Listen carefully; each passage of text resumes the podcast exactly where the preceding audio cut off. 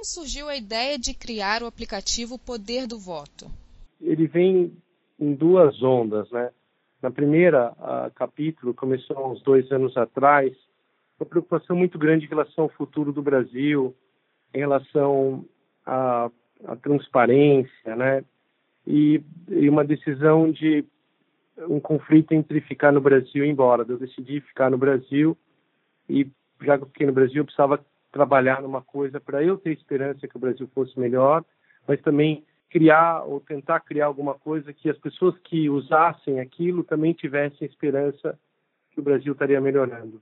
E daí, em agosto do ano passado, eu estava acompanhando a, a, votação da reforma política no Congresso Nacional e, na minha opinião, a reforma política foi muito tímida e me deixou muito indignado. A, a distância entre a transparência necessária, né, a falta de proximidade entre o Congresso e os seus eleitores. É, e nessa indignação, em vez de transformar numa revolta negativa, estava vendo uma palestra do Peter Diamond, que é o fundador da Singularity University, um TED Talk, e ele falou naquele momento, acho que no dia seguinte, né, não existe problema que a tecnologia não possa resolver. E daí eu tive uma ideia, assim, um momento bem desenho animado, né? Aquela luzinha na cabeça, assim, não, as pessoas estão digitalmente conectadas, né? Eu consigo trazer transparência, porque e os congressistas também, por causa da lei da transparência, eu comecei a pesquisar, eles estão com toda a informação cadastral deles, uh, telefones, e-mails, Facebook, Twitter, disponíveis. Então eu falei assim, eu consigo criar uma ferramenta que vá promover uma clareza de representação e que vai ajudar as pessoas a, a cobrarem e a terem um diálogo construtivo com seus congressistas. Daí veio a ideia do poder do voto. Como funcionará o aplicativo? O aplicativo vai ser um aplicativo gratuito. Eu montei uma associação civil sem fins lucrativos. Tenho dois sócios, é, que é o Paulo Delanora e o Gustavo Castro. Hoje a gente está engajando também um comitê, que é a Luana a, do, do, da CLP, o Rui do, do, da Pátria. E o aplicativo funciona de uma forma bem simples. Você baixa o aplicativo, você diz quem você quer seguir no Congresso, uh, que pessoa você quer acompanhar. Nessa hora, a gente conecta via digital, você, a eleitor, vamos supor o Mário, a Maria, o João, ao, ao seu deputado, criando grupos digitais. A partir daí, as leis relevantes no país, que geram grandes debates, vão gerar notificações no seu celular. Vamos supor, por hipótese, que o, a lei da Previdência fosse decidida a ser votada daqui a 10 dias, só para colocar em perspectiva. perspectiva. Nesse momento, você recebe uma notificação: olha, a lei da Previdência vai ser votada. É, mande o seu recado para o seu deputado, a favor ou contra. E tem uma camada que a pessoa já pode colocar e mandar o recado, ou ela vai se influenciar. É uma área que a gente chamou de comunidades ou entidades, onde cada pessoa escolhe aonde vai escutar a opinião. Então, a, a ideia nossa é, estamos em tratativas com várias comunidades, mas só para colocar, desde a Fiesp até a CUT de ESE. Então, a ideia é qual a opinião dessas entidades da lei e como ela. Então, cada eleitor vai decidir, eu quero ser neutral, vai decidir aonde capturar as informações ah, em relação àquela lei. Depois que ele se influenciou nessas comunidades, né, e a ideia também é que ele possa ler opiniões contrárias de uma forma simples, num, numa interface muito rápida, ele manda o seu recado, sou a favor, sou contra. O deputado eleito por essas Marias e Joãos, ele vai receber um relatório diário. Então, por exemplo, 30 mil pessoas estão seguindo você no voto da Previdência. Tantos por cento são a favor e tantos por cento são contra. Qual o benefício para o usuário? Todas as leis que ele usar no poder do voto, eu vou soltar um, um relatório para ele, automático no app, falando: você e o seu deputado pensam igual? É o que eu chamo de sintonia. Nessa hora, as Marias, Joãos que votarem nos deputados vão falar: vote desse jeito, e eu vejo como a pessoa recomendou o deputado votar e como o deputado votou no painel eletrônico, mostrando a sinergia. Então, vamos supor que, depois de algum tempo, 75% das vezes vocês votaram igual, ou 10% das vezes. Então, a ideia é simular um processo não só de participação, construção, mas também de acompanhamento. Porque eu acredito que hoje ah, existe uma energia muito negativa no Brasil. Se eu pegar um pouquinho dessa energia e direcioná-la para a construção, eu acho que eu já vou estar cumprindo um papel importante no poder do voto. Como é que eu enxergo o, o, esse movimento? Né? Acho que para mim colocar um deputado é como um contrato. Né? Você, muita gente, 70% da população brasileira não lembra nem quem contratou. Com o poder do voto ele vai lembrar quem ele contratou. Depois é como vai monitorar esse contrato. É, em vez de ser uma opinião de alguém, é a opinião como ele acreditar que ele deveria votar e como ele votou.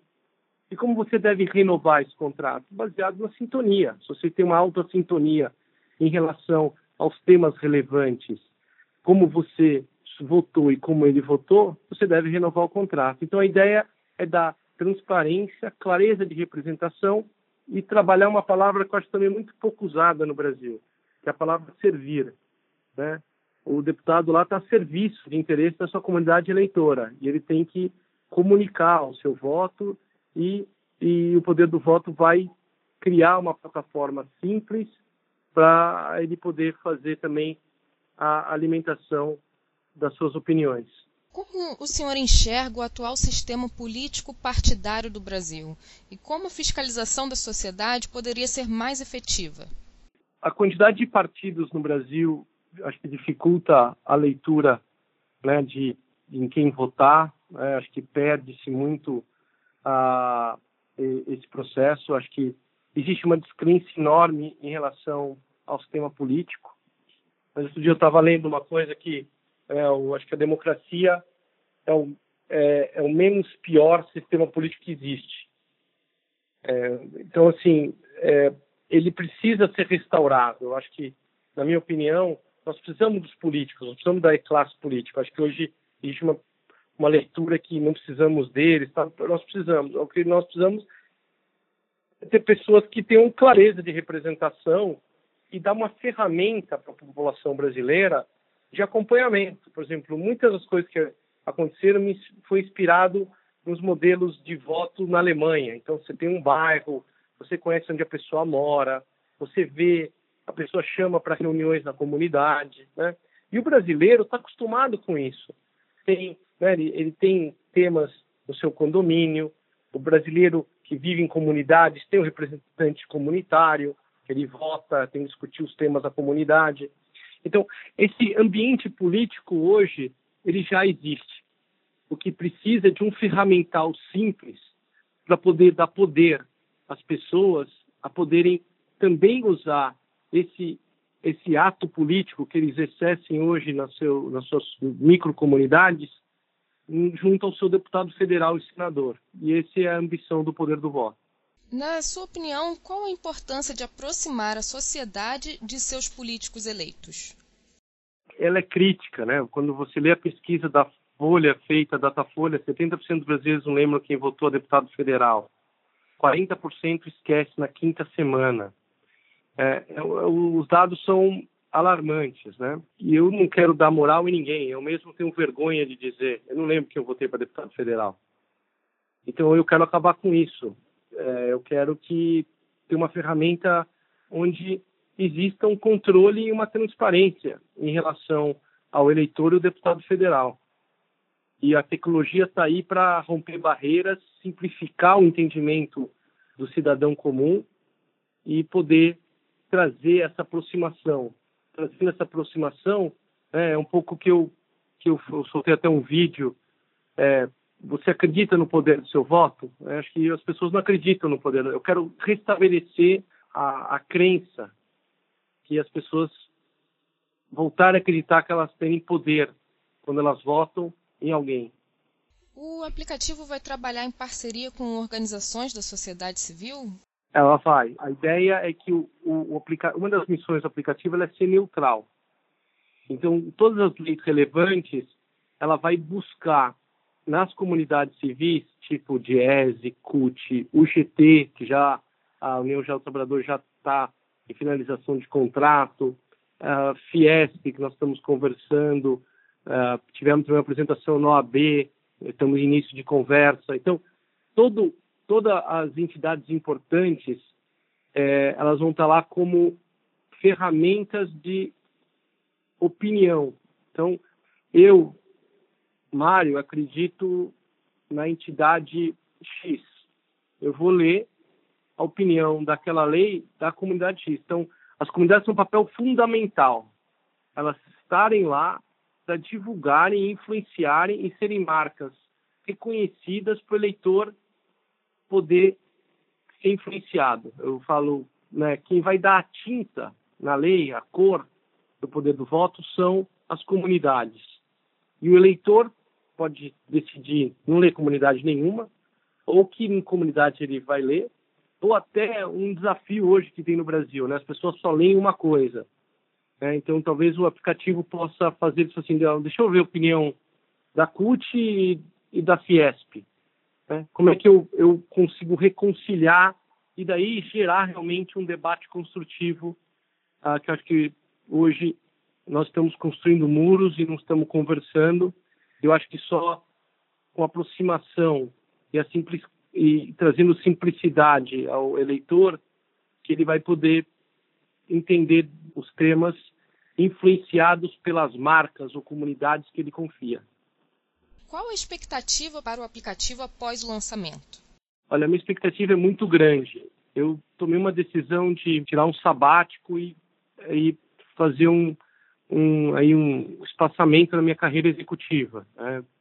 Eu tinha 30 anos empresas multinacionais, empresas locais, e esse chamamento da esperança eh, me deu também uma visibilidade que eu precisava me dedicar a alguma coisa mais altruísta. Então, como eu estou com uma carga enorme, o meu desejo, né, e eu estou trabalhando para isso, a meta é bem agressiva, mas é ter até uh, março do ano que vem 50 milhões de pessoas usando o aplicativo.